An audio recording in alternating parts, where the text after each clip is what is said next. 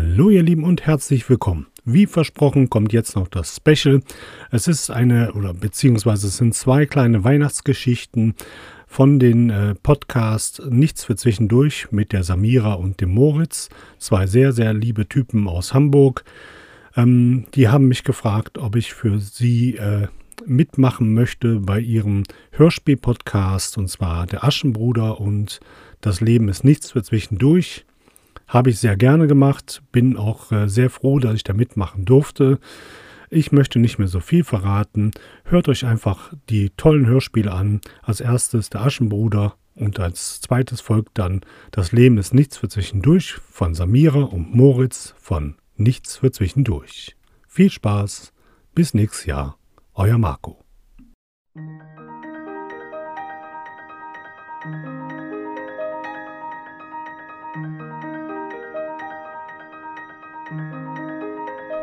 Aschenbruder.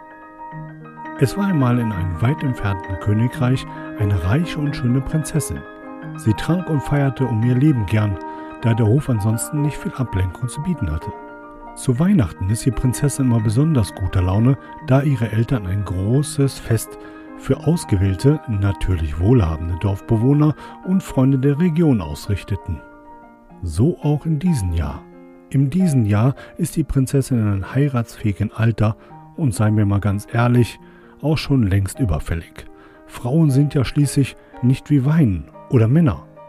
Wie dem auch sei, da die Prinzessin in diesem Jahr einen passenden Gemahl aussuchen soll, ist sie in den Festvorbereitungen involviert und darf zur örtlichen Schnaps- und Bierbrennerei ihres Vertrauens fahren, um dort den alkoholischen Ausschank des Abends auszusuchen. Mit den Schlepptau ihre engsten Freundinnen. Ach, wie ich mich auf dieses Fest freue. Das wird einfach richtig gut. Und das Beste ist einfach, dass ich dieses Jahr bestimmen darf, was es zu trinken gibt. Das stimmt. Aber lass uns dieses Jahr mal nicht so übertreiben wie sonst. Wir müssen uns ja immer auch noch die Herren der Schöpfung anschauen. Und mal schauen. Vielleicht ist das ein oder andere Schmucke für mich ja dabei. Das ist ja wieder so typisch. Es geht bei dem Fest nicht ums Trinken oder Feiern oder Männer kennenlernen. Es geht darum, das Weihnachtsfest zu feiern und sich in aller Besinnlichkeit der Werte zu besinnen.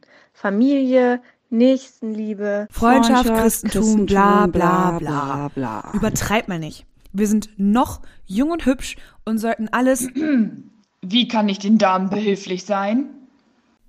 Die Prinzessin und ihre Freundinnen verköstigen mehrere Biere und Schnapssorten, und je länger der Abend und die Verkostung andauert, desto feuchtfröhlicher wird das Ganze geschehen.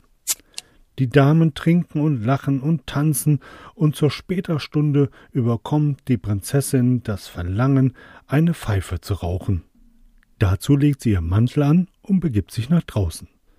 Mit vor Kälte zitternden Händen versucht sie die Pfeife zu stopfen, jedoch erfolglos.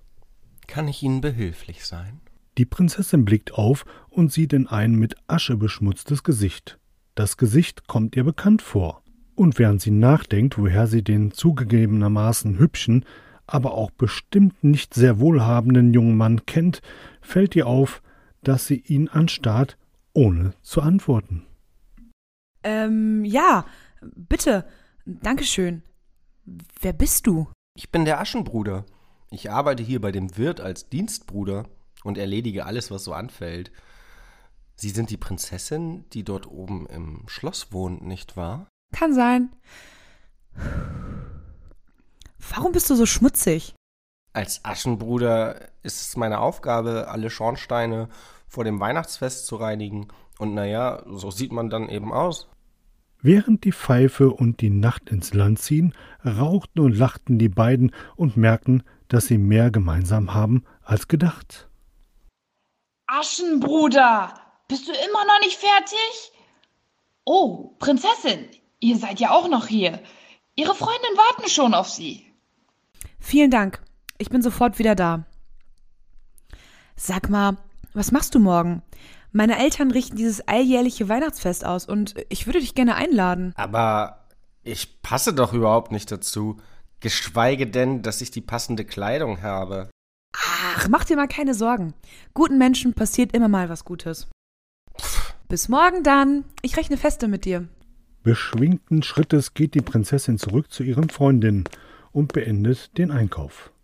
Mit guter Laune und viel Alkohol im Gepäck kehren die Damen zurück zum Schloss. In dieser Nacht träumt die Prinzessin von wundersamen Geschehnissen auf der kommenden Feier.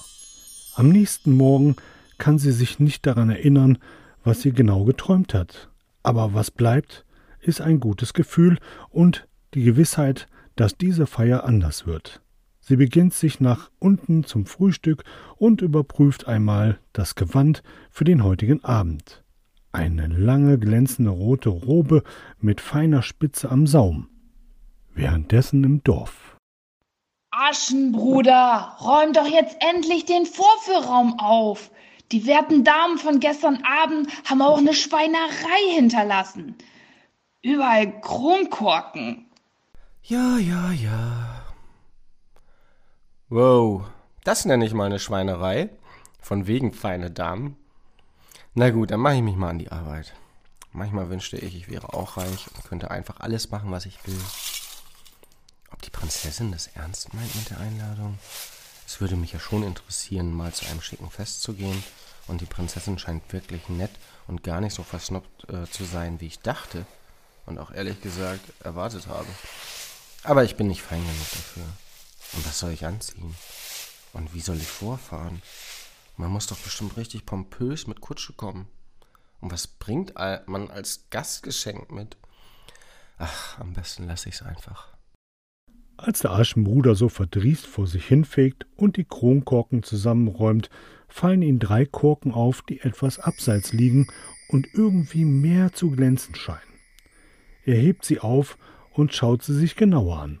Auf den ersten ist ein Mann mit einem schicken Anzug abgebildet, auf den zweiten ein seltsames Gefährt mit zwei Rädern und auf den dritten eine Bierbox. Seltsam. Kopfschüttelnd und nichts weiter denkend steckt er sie in seine Tasche und fegt zu Ende. Als der Aschenbruder fertig ist mit den Aufräumen, ist der Abend bereits da. Geschafft von der Arbeit geht er in seine Kammer und lässt sich auf das Bett fallen. Ohne es zu merken, fällt ihm einer der Kronkorken aus seiner Tasche.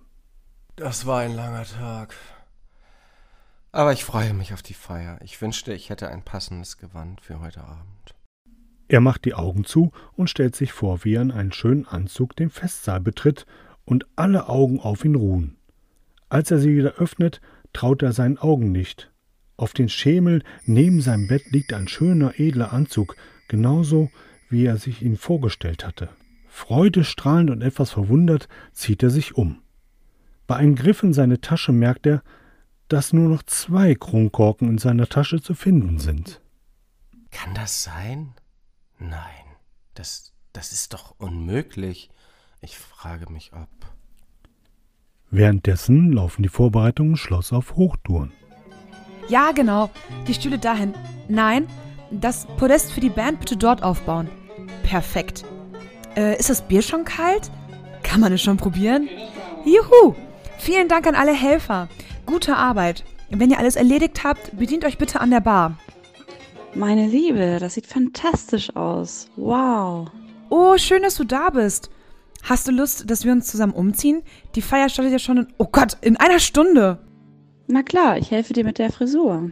Mit meiner Frisur? Was ist verkehrt mit meinen Haaren?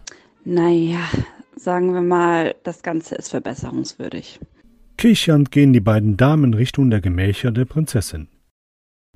Dort angekommen, ziehen sie sich um und unterhalten sich über die Junggesellen, die ebenfalls eingeladen sind, und wer von ihnen Potenzial hat. Doch die Gedanken der Prinzessin schweifen ab. Wie das heute Abend wird? Warum bin ich aufgeregter als sonst? Hoffentlich geht alles gut. Aus dem Fenster können die beiden sehen, wie die ersten Gäste ankommen und entscheiden sich dazu, ebenfalls zur Feier zu gehen. Draußen fährt auf einmal eine festliche Kutsche vor und ein hübscher Mann in einen schicken Anzug steigt aus. Ein Raunen geht durch die Menge. Wer ist dieser Mann? Kennt ihn jemand? In seiner Hand trägt er eine schön geschmückte Bierkiste mit einem Schild dran, auf den für die Prinzessin steht. Er wird angekündigt als Sir Bruder von Aschenhausen. Und als die Prinzessin ihn erblickt, springt sie erfreut auf und läuft auf ihn zu. Aschenbruder, bist du das? Ja, Prinzessin, du ahnst nicht, was mir passiert ist. Aber zuerst das hier ist für dich. Vielen Dank. Schön, dass du gekommen bist. Und gut siehst du aus. Ich sagte doch, guten Menschen passieren gute Dinge. Komm mit, ich möchte dir ein paar Menschen vorstellen. Was sagst du zu dem Saal? Ach, und das Wichtigste, da vorne ist die Bar. Aschenbruder, darf ich dir... Moment, wie heißt du eigentlich? Mo Moritz, ich, ich heiße Moritz. Hi Moritz, ich heiße Samira. Also, das hier sind meine Eltern und meine Freundin und Stylistin. Ha- Hallo, es freut mich, Sie alle kennenzulernen. Als sich die Blicke von Moritz und der Freundin der Prinzessin kreuzten, spürt man sofort ein Knistern zwischen den beiden. Hi, dürfte ich, also hätten Sie, wie wäre es mit, haben Sie Lust zu tanzen? Ja, äh, wirklich sehr gerne. Viel Spaß, ihr beiden. Der Aschenbruder und die Freundin der Prinzessin tanzen und feiern in vollem Gange. Alle tanzen, essen, trinken und feiern. Die Prinzessin ist natürlich vor allem an der Bar zu finden und versorgt die Gäste mit ausgefallenen, selbst kreierten Cocktails. Als sie versucht, besonders cool zu wirken und mit den Flaschen jongliert, fällt ihr eine runter und rollt Richtung Tanzfläche. Schnell versucht sie die Flasche einzufangen, als sie auf ein paar Schuhe stößt. Haben Sie das hier verloren? Ähm, ja, danke. Darf ich Sie um den nächsten Tanz bitten? Ja, das dürfen sie. Der fremde Prinz und die Prinzessin schweben auf der Tanzfläche. Tanz um Tanz spielt die Hofband bis in die Nacht hinein. Über die Köpfe der anderen tanzenden Gäste hinweg winkt der Aschenbruder der Prinzessin zu, zeigt nach draußen und macht eine Rauchgeste. Die Prinzessin versteht die Andeutung und entschuldigt sich von den reizenden Prinzen und geht mit ihrem Mantel nach draußen zum Aschenbruder. Ich dachte, du könntest auch mal eine Tanzpause gebrauchen. Oh ja, gute Idee. Wow, was für ein Fest. Vielen Dank für die Einladung und danke, dass du mich mit deiner Freundin vorgestellt hast. Die ist wirklich. Wow. Hättest du was dagegen, wenn ich. Nein, überhaupt nicht. Freut mich, dass ihr euch mögt. Aber der Abend scheint ja auch für dich erfolgreich zu laufen. Ach, du meinst den Prinzen? Ja, vielleicht. Mal schauen. Aber ja, gucken wir mal. Du fängst ja ganz schön an zu stammeln. Beide lachen drauf los, unterhalten sich rauchend und erzählen sich mehr übereinander. Obwohl sie sich noch nicht lange kennen, scheint so etwas wie eine tiefe Freundschaft zwischen den beiden zu sein. Nach einer Weile kommt der Prinz und die Freundin der Prinzessin, um nach den beiden zu sehen. Bevor Moritz und Samira sich wieder den feiernden Gesellschaften anschließen, hat Samira eine Idee. Sag mal, hast du Lust, dass wir das häufiger machen? Was genau meinst du? So zusammen rauchen und trinken und sich über Gott und die Welt unterhalten. Hm, ja, klar, lass uns das machen. Und so ward die Idee des Podcasts geboren. Ob die Geschichte so stimmt, ob Samira eine Prinzessin und Moritz Aschenbruder ist, fragt ihr euch? Nun ja, eins sei gewiss, in der Weihnachtsgeschichte ist alles möglich. Und wenn sie noch nicht gestorben sind, rauchen, trinken und podcasten sie noch heute.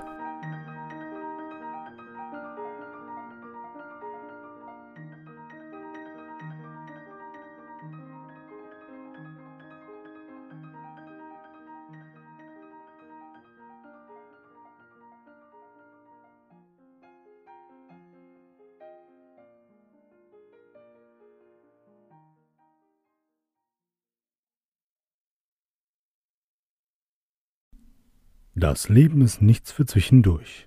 Hallo liebe Kinder und Trinkschokoladen trinkenden Erwachsenen.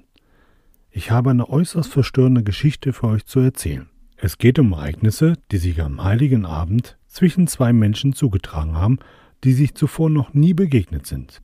Wenn mein Labello das Whiskyglas geküsst hat, fange ich an. Ich erzähle euch nun die Geschichte von Samira, eine aus der Masse herausgegriffene Person.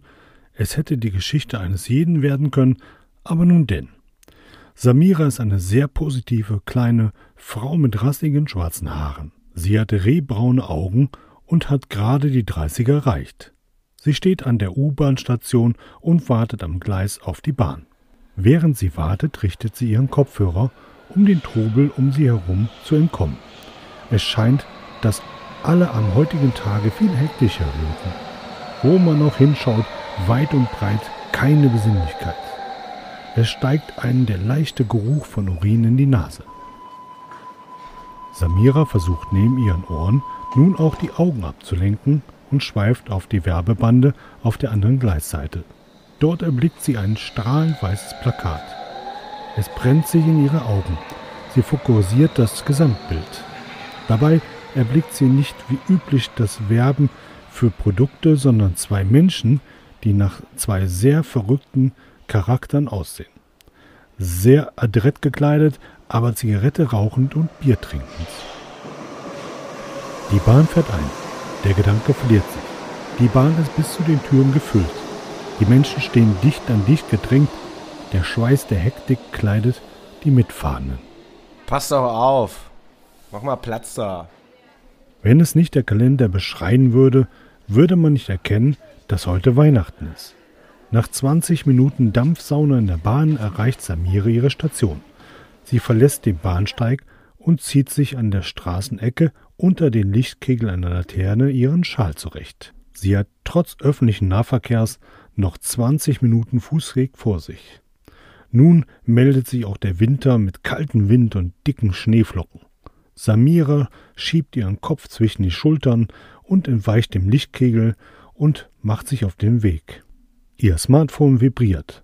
Sie zieht zitternd einen Handschuh aus und überprüft ihren Bildschirm. Es ist ihre Mutter. Hallo, mein Schatz. Schade, dass du dieses Jahr Weihnachten nicht mit uns verbringen möchtest. Dein Vater und ich wünschen dir ein besinnliches Fest und melde dich doch bitte nach der Bescherung. Etwas teilnahmlos nimmt Samira die Nachricht ihrer Mutter zur Kenntnis. Sie schaut dabei auf ihre Uhr. Es ist halb fünf abends und schon dunkel. Sie soll sich also in anderthalb Stunden bei ihren Eltern melden. Samira überlegt, ob es eine gute Idee war, das erste Mal Weihnachten ohne ihre Eltern zu verbringen. Langsam wurde es ruhiger um sie herum. Die eigenen Gedanken kreisten auch ein wenig um ihren Kopf. In ihrer Musik ließ sie sich treiben.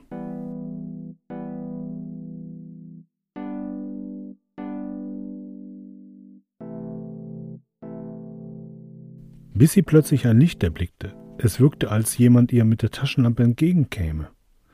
Sie wechselte bei angezogenen Schritten die Straße, um den schlechten Gefühl zu entkommen. Es staute sich ein unwohles Gefühl in ihren Rachen zusammen. Der Schweiß durchdrang die von der Kälte geblichene Haut. Wieder diese Hektik und die Frage nach dem Warum. Warum sie nicht zu Hause bei ihren Eltern ist. Das Licht wurde auf der anderen Straßenseite immer größer. Es kommt näher. Plötzlich sieht sie, wie das Licht nach unten reißt. Es scheint, als wenn jemand gestürzt wäre. Die Angst und die Unsicherheit durchfahren nun die Zweifel und die Neugier, der Drang, jemand in Not helfen zu wollen. Ein innerer Kampf ihrer Gefühle lässt ihre Richtung verändern. Ohne es kontrollieren zu können, ändert sie die Richtung, sie wechselt wieder die Straßenseite und geht auf dem am Boden liegenden Licht entgegen. Der Schnee weicht ihren Schritten. Es scheint, als wäre ihre Musik erloschen und ihre Aufmerksamkeit widmet sie ganz der Umgebung. An der Taschenlampe angekommen, bleibt sie wie angewurzelt stehen. Sie kann durch das Licht der Taschenlampe nicht viel sehen, Langsam beugt sie sich hinunter, um die Taschenlampe aufzuheben. Unter stark zitternden Flackern des Lichtes der Taschenlampe in Richtung des Bodens. Sie erblickt eine Gestalt, umhüllt von einem zerzausten Mantel. Mit zitternder Stimme fragt sie die am Boden liegende Gestalt. Kann ich dir helfen? Ist dir etwas passiert? Es kommt ihr ein ablehnendes Gemurmel entgegen. Samiras warmes Herz lässt es nicht zu, dass sie sich von der Gestalt entfernt. Ein leichter Selbsthass kommt in ihr auf. Sie lässt nicht locker und steht beharrlich mehrere Minuten neben der am Boden liegenden Gestalt. Geh.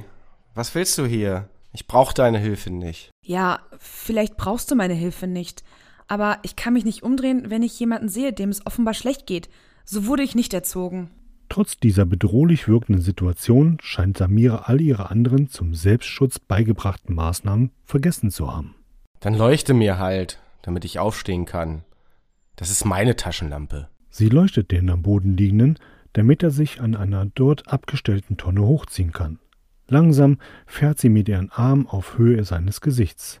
Sie will wissen, wer so hilflos und so ablehnend zugleich ist. Als das Licht das Gesicht des Mannes erblickt, zuckt sie kurz zusammen. In ihrer vorgedachten Fantasie war kein Platz für das, was sie erblickt. Es war ein junger Mann, in ihrem Alter etwa, mit Dreck durchzogenem Gesicht. Dennoch konnte man sehr gut seine zierlichen Gesichtszüge und seinen traurig wirkenden Blick erkennen. Er hatte dunkelbraune Augen und war von schlanker Statur und hatte zottliges braunes Haar. Bei der Musterung ihres Gegenübers trafen sich die Blicke der beiden für einen kurzen Moment, in den die beiden ihre Verletzbarkeit erkannten. Sie hielten kurz inne, bis Samira das Wort ergriff. Wie heißt du? Moritz, aber was geht dich das an? Ich bin wieder auf den Beinen. Du kannst nun also gehen und mir meine Taschenlampe wiedergeben. Hier hast du deine Taschenlampe. Warum schaust du so zerzaust aus? Kann man helfen? Da ich nicht vor dir wegrennen kann und dich nicht loswerde, ohne dir zu antworten. Ich lebe auf der Straße. Ich lebe dort, weil mein Leben das irgendwann so entschieden hat. Als ich dann in meinem Leben angekommen bin, habe ich entschieden, hier zu leben.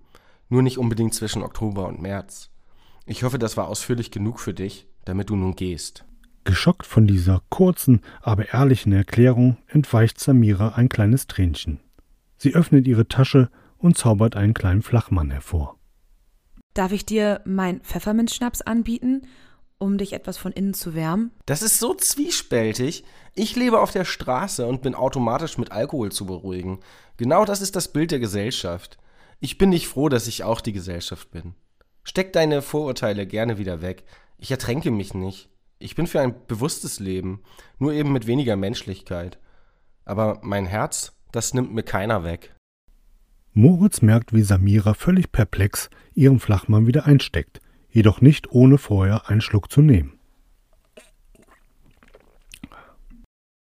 Samira schaut auf ihre Uhr, erblickt die Zeiger auf Bescherung stehen und denkt an den von ihr erwarteten Anruf ihrer Eltern. Die Zeit neben Moritz muss verflogen sein. Anstatt sich von ihnen aber zu lösen, um ihren Eltern ein besinnliches Fest zu wünschen, bleibt sie an seiner Seite und erklärt sich. Was ist mit dir eigentlich falsch, dass du zur Bescherung aller hier draußen auf der Straße Obdachlosen auflauerst? Ich bin dir nicht aufgelauert. Ich feiere dieses Jahr nicht mit meiner Familie. Ich bin dieses Jahr ganz für mich. Bist du bist du eine Klischeeverweigerung? Egal, wenn du schon nichts Besseres zu tun hast und ich dich eh nicht loswerde, darfst du mich gerne stützen und mich nach Hause bringen. Das scheinst du ja eh zu wollen. Sag mal, machst du alle Leute so an, wenn sie dir helfen wollen? Kein Wunder, dass sich immer alle gegenseitig bestätigt sehen, wenn alle zu allen scheiße sind. Aber klar, ich bringe dich zu dir nach Hause. Wo soll das denn sein? Wir müssen die Straße hinunter. Stütz mich einfach, ich sag wohl lang. Danke. Die beiden bewegen sich langsam durch die verschneiten Straßen. Nach etwa 20 Minuten kommen die beiden an einem verlassenen Fabrikkomplex an. Ein riesengroßes Areal, mit der Zeit von der Natur zurückerobert und die Hauswände mit Wurzeln durchzogen. Hier wohne ich. Darf ich schauen, wie du lebst? Moritz macht eine nickende Kopfbewegung und weist Samira die Richtung. Sie nähern sich einem Gebäudekomplex im Inneren des Geländes. Ein riesiger hallender Raum erstreckt sich vor ihren Augen. Warte hier, ich mach das Licht an. Moritz geht zum Sicherungskasten und legt den riesigen Schalter vergangener Tage um. Ein unerwarteter Anblick öffnet sich nun vor Samiras Augen. Ein Lichtermeer aus alten Lichterketten durch die ganze Halle gezogen. Wunderschön. Am Ende der Halle ist ein leicht abgetrennter Bereich, in den eine Feuertonne ihre letzte Wärme versprüht. Die Wände sind alle mit weißer Farbe bemalt und erstrecken sich über alle Wände, ein Gesamtkunstwerk wie aus einer Biografie. Vom Kindsein bis zum Erwachsenwerden und dem Hier und Jetzt. Du darfst hier nicht sein, du gehörst hier nicht her. Du bist mehr als all das Schöne, was ich hier sehe. Warum lebst du so exklusiv? Wow, hatte zwar eine Ahnung, hätte aber echt nicht gedacht, dass du so naiv bist. Glaubst du ernsthaft, dass immer alles ausgesucht ist, was einem im Leben passiert? Es gibt die Starken, die Dummen und die emotional Kaputten? Willkommen in meiner Welt. Eine Welt, die nicht ausgesucht ist. Mir ist mein Leben passiert. Ja, schon klar, dass du es nicht ausgesucht hast. Aber was ist denn passiert? Welches Leid muss einem passieren, um sein Leben so auf die bemalten Wände übertragen zu können? Ich kenne dich nicht, aber du bist eine Bereicherung für meine Gefühlswelt. Dinge entstehen, wachsen, gedeihen und vergehen. Hast du schon mal etwas getan, von dem du glaubst, dass es anderen Leid gebracht hat? Ich schon. Ich bin niemand, der gerettet werden muss. Ich will mich niemandem mitteilen und ich, ich will auch nichts hinterlassen. Ich will mit mir sein, mein Leben ganz für mich genießen. Jeden Tag, jeden Atemzug immer vor Augen haben. Ich will nicht wie alle in ihre Bildschirme schauen und mich mit meinen Augen ablenken. Alles verschwendete Zeit, zu wenig Zeit für mich. Ja, du magst nicht Unrecht haben. Ich genieße jeden Moment hier bei dir und das Beeindruckende um dich herum und in dir drin. Kann ich jetzt einen Schluck von deinem Pfeffi haben? Klar. Ja, aber was hat dich hierher gebracht? Man muss nicht übertrieben selbstreflektiert sein, um abzustürzen. Das hat ganz andere Gründe. Boah, du nervst echt. Ich sollte meine Schwester am heutigen Tage vor sieben Jahren vom Bahnhof abholen, damit wir gemeinsam Weihnachten feiern können. Und stattdessen habe ich es verplant und war bei einem Kumpel zocken, kam viel zu spät am Bahnhof an. Sie war nirgends zu sehen. Ich wartete über eine Stunde und fragte an der Info, ob der Zug Verspätung hatte. Aber sie war schon weg. Ich fuhr also in Richtung nach Hause in der Hoffnung, dass ich sie da wiedersehen würde. Doch auf dem Weg dorthin war alles voller Blaulicht, die Straßen waren abgesperrt. Mein Herz äh, raste so unglaublich schnell. Ich wusste sofort, was war. Ich sprang aus dem Auto, durchbrach die Absperrung und in den aufhaltenden Armen eines Bullen sah ich sie auf der Straße liegen, wie gerade der Sack über ihrem Kopf zugezogen wurde. Es brach in mir heraus. Die komplette Körperspannung ging verloren. Ich sagte zusammen. In dem Moment, in dem ich mich auf der Straße krümmte und die Menschen um mich herum versuchten, mich hochzuziehen, begann es zu schneien. Ich wünschte, der Schnee hätte mich an dem Tag auch begraben. Danach wachte ich im Krankenhaus auf. Ich weiß nicht, wie viel Zeit vergangen war. Über die Zeit von zwei Wochen wurde ich psychologisch betreut, doch jeder verstrichene Tag ließ mich weiter brechen. Denn an keinem dieser Tage meldeten sich meine Eltern bei mir. Es kam niemand vorbei. Keiner erkundigte sich. Mir war klar, in dem Moment habe ich das Recht, Mensch zu sein, bei allen, die mich geliebt haben, verloren. Ich war ein Täter durch Nichtstun geworden. Das habe ich mir nie verziehen. Und alle Worte, die man dazu sprechen kann, haben ihren Wert verloren. Also gib dir bitte keine Mühe. Samira schweigt Moritz nach dessen Offenbarung minutenlang an. Mit aufgerissenen Augen stand sie neben ihn und fasste ihn an die Schulter. Anscheinend hat Moritz das Gefühl vom Vertrauen und die Geborgenheit mit anderen Menschen verloren. Du hast recht. Man kann nichts sagen. Nichts ändert an dem Geschehenen irgendetwas, wir das Vergessen, das Verdrängen oder das sich ständig dran erinnern. Ich sag dir bestimmt nicht, dass sie bestimmt irgendetwas anderes für dich gewollt hätte. Aber warum lebst du so? Ich meine, Fakt ist, dass du lebst. Warum also lebst du nicht so, wie du das möchtest? Sind alle Menschen schlecht oder überfordern sie dich? Das ist schwer. Ja. Weil ich weiß, dass du wieder verschwindest. Darf ich dich bitten, mich zu umarmen. Ich möchte mich erinnern. Die beiden schauten sich an und hatten ganz glasige Augen durch das eben Erzählte. Vielleicht war es auch der Pfefferminzschnaps, den die beiden getrunken haben. Beide hielten sich fest an ihren Arm. Sie verschmelzten für einen kurzen Moment zu einem hellen Licht. Ein Licht aus Hoffnung, Liebe und die Wertschätzung für alles, was es ist. Langsam lösten sich die beiden aus der Umarmung. Samira schaute Moritz in die Augen, und Moritz Blick richtete sich langsam den ihren entgegen. Danke, Samira. Danke, wofür? Dass du so naiv und neugierig bist und nicht vor der Situation, die dir schaden könnte, wegrennst. Ich hatte das Gefühl, da ist jemand, dem ich helfen kann. Das, das hast du. Aber ich wäre jetzt ganz gerne für mich. Ich möchte den Abend für mich sein. Samira nickte. Beide umarmten sich und verabschiedeten sich. Moritz blickte ihr nach, bis sie um die Ecke gebogen war. Samira dachte über alles Erlebte auf dem Weg nach Hause nach. Dort angekommen, behielt sie ihre Jacke und den Schal an, ging zum Kleiderschrank und kramte im untersten Fach nach ihrem Schlafsack. Sie ging in die Küche, nahm noch eine volle Flasche Pfefferminzschnaps aus dem Kühlschrank. Sie verließ die Wohnung und verschloss die Tür hinter sich. Sie machte sich auf den Weg zurück zu Moritz. Hey, Moritz! Samira, was, was machst du hier? Hast du mir nicht zugehört? Doch, aber ich kann jetzt nicht alleine sein. Ich will auch nicht reden, aber ich würde gern bei dir sein.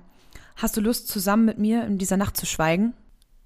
Moritz nickte und machte Platz in seiner Ecke, so dass beide an der Wand angelehnt die Flasche Pfefferminzschnaps leerten und sich bis tief in die Nacht anschwiegen.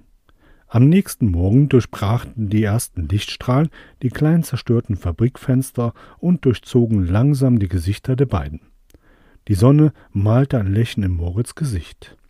Als er aufwachte, saß Samira bereits aufrecht neben ihn und schaute ihn nur lächelnd an. Wenn du magst, komme ich dich gerne öfter besuchen. Ich will wissen, was da alles in deiner Hülle steckt.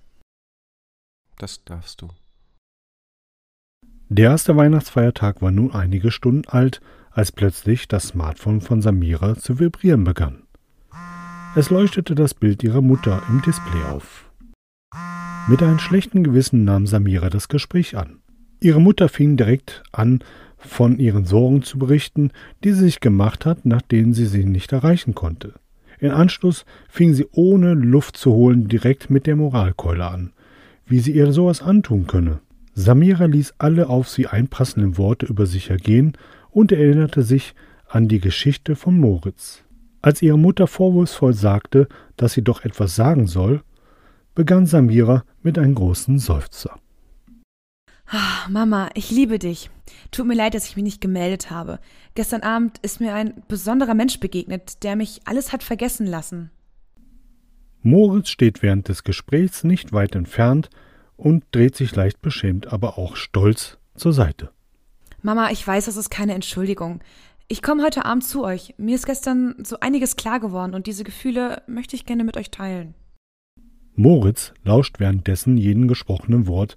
Bei Samiras Worten, dass sie ab heute Abend nicht mehr da ist, durchfährt ihm kurz ein kalter Schauer, der ihn daran erinnerte, dass es einen Grund hatte, warum er sich von anderen Menschen fernhielt. In der Zwischenzeit beendete Samira das Gespräch und sieht Moritz regungslos mit dem zu Boden geneigten Kopf an der Feuertonne stehen. Sie weiß genau, was er gerade denkt. Moritz? Schon gut, lass es. Nein, ich lass es nicht. Ich will dich nämlich fragen, ob du heute Abend schon etwas vorhast. Was soll diese Frage? Du siehst doch, wie und wo ich lebe. Ich will, dass du mit zu meinen Eltern kommst. Ich wünsche es mir. Wozu soll das gut sein? Deine Eltern werden mich für eine Person halten. Schlimmer noch, sie werden denken, dass du mit mir schläfst und ich wahrscheinlich noch dein neuer Freund bin. Vielleicht solltest du die anderen selbst entscheiden lassen, was sie denken und was nicht. Es geht nicht darum, was andere denken könnten. Es geht darum, was ich und was du möchtest. Ich will dich mit zu meinen Eltern einladen. Was willst du? Ich mag dich. Ich möchte mehr Zeit mit dir verbringen und genau das ist das Problem. Gleichzeitig spüre ich diesen Schmerz und möchte nichts fühlen, aber du lässt mich nicht. Du willst doch so viel fühlen und das tust du doch gerade. Du spürst immer nur einen Schmerz, der dich durchdringt. Vielleicht kommt mit der Zeit noch mehr als Schmerz hinzu. Aber lass doch zu, dass dazwischen noch Platz für schöne Dinge und für Gefühle ist. Was denkst du? Begleitest du mich? Okay.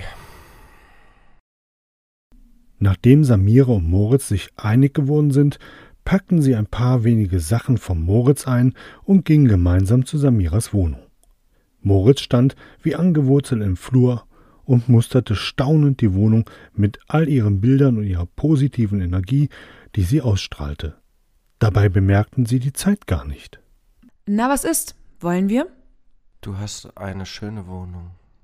Dankeschön. Die beiden machten sich auf den Weg zur U-Bahn. Währenddessen kaufte Samira zwei Online-Tickets für den Zug. An der U-Bahn-Station angekommen, blickten sich die beiden freudestrahlend an. Auch wenn Moritz dabei immer noch etwas unwohl zu sein schien, Als ihre Blicke sich voneinander trennten, starrten beide auf eins der Plakate in der U-Bahn. Es war das weiße Plakat, welches Samira gestern schon für einen kurzen Moment aus dem Alltag gerissen hatte. Es war das weiße Plakat mit den zwei unscheinbar, aber adrett gekleideten Personen, die allerdings Bier tranken und dabei Zigaretten rauchten. Als Samira zu Moritz schaute, sah sie, wie er grinsend das Plakat anschaute. Über den beiden Menschen auf dem Plakat stand nichts für zwischendurch geschrieben. Man konnte nur bei genauem Hinsehen erkennen, dass es sich um einen der vielen Podcasts handelt, die in letzter Zeit wie Pilze aus dem Boden schossen. Moritz, was grinst du so? Nichts für zwischendurch. Das ist genau das, wie das Leben sein sollte. Es sollte nichts für zwischendurch sein. Du bist nichts für zwischendurch für mich. Die Bahn fuhr ein und beide stiegen in die U-Bahn. Am Hauptbahnhof angekommen, warteten beide gemeinsam auf den Zug. Moritz schien nervös zu sein, da er über die Jahre Bahnhöfe gemieden hatte, um der Konfrontation zu entkommen. Er hielt es aus und merkte gar nicht, wie Samira seine Hand fest umschloss. Sicherheit, ein Gefühl von Sicherheit ließ Moritz stark bleiben. Der Zug fuhr ein und beide stiegen ein und sicherten sich einen Viererplatz. Wir fahren ungefähr vier Stunden. Ich freue mich, dass du mitkommst. Ich weiß nicht, ob das eine gute Idee ist. Warum mache ich das? Ich kenne dich schließlich gar nicht. Ach, zerdenk nicht alles. Ich freue mich, dass du mich begleitest. Samira nahm ihren Kopfhörer und tippte auf ihren Smartphone herum und reichte Moritz einen Kopfhörer. Auf ihrem Display sah Moritz die beiden Menschen von dem Plakat Nichts für zwischendurch. Dann lass uns mal gemeinsam herausfinden, was dieser Podcast zu bieten hat. Die beiden schauten sich nach 20 Minuten etwas schockiert an. Das klang alles viel zu ehrlich und viel zu extrem. Es wurden Situationen und Gefühle beschrieben, die man eigentlich für sich behält. Am Ende waren beide wie gefesselt. Ein Gefühl, als wenn die beiden freien Plätze in der Bahn nur mit den beiden von nichts für zwischendurch gefüllt hätte. Ein Gespräch wie unter Freunden. Die Fahrt verging wie im Flug, und in Samiras Heimat angekommen, fühlten sich die beiden viel verbundener, als wenn etwas Jahre braucht über Stunden entstanden ist. An der Haustür ihrer Eltern angekommen, öffnete Samiras Mutter die Tür und umarmte Samira innig. Moritz fühlte sich währenddessen ein wenig überflüssig. Als Samiras Mutter ihr wieder etwas Platz zum Atmen ließ, schaute sie zu Moritz rüber, musterte ihn kurz und sagte dann Komm her. Samiras Mutter umarmte Moritz genauso innig, als wenn er zur Familie gehören würde. Die Tränen durchschossen seine Augen und fluteten sein Gesicht. Alle Haare bäumten sich an ihn auf. Ein Gefühl von Zuhause.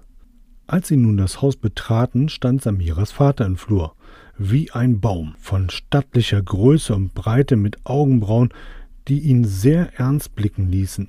Samira gab ihm einen Kuss auf die rechte Wange und streichelte ihn leicht den Rücken. Währenddessen streckte er seine Hand aus und begrüßte Moritz mit festem Handschlag.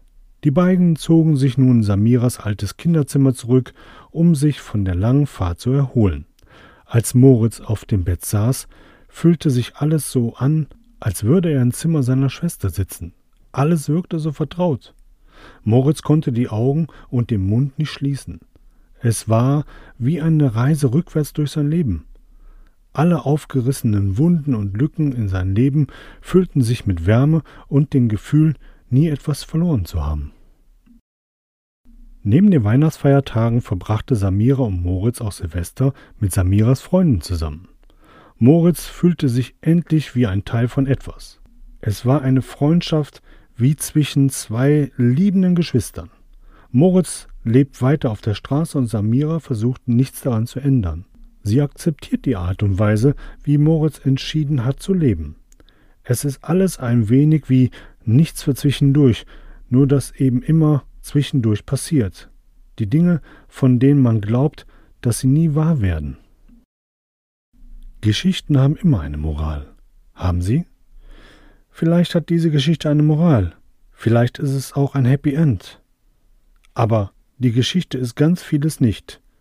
Sie ist keine Liebesgeschichte, es ist auch keine wahre Geschichte, sie soll uns auch nicht lehren, besser aufeinander Acht zu geben. Wir erkennen einander nicht immer. Das sollen wir uns bewusst machen. Samira und Moritz sind nicht Freunde geworden für das Gewissen von Samira. Sie sind miteinander verbunden durch die Art, wie die beiden denken und ticken und nicht durch die Geschichten, die sie erleben oder noch erleben werden.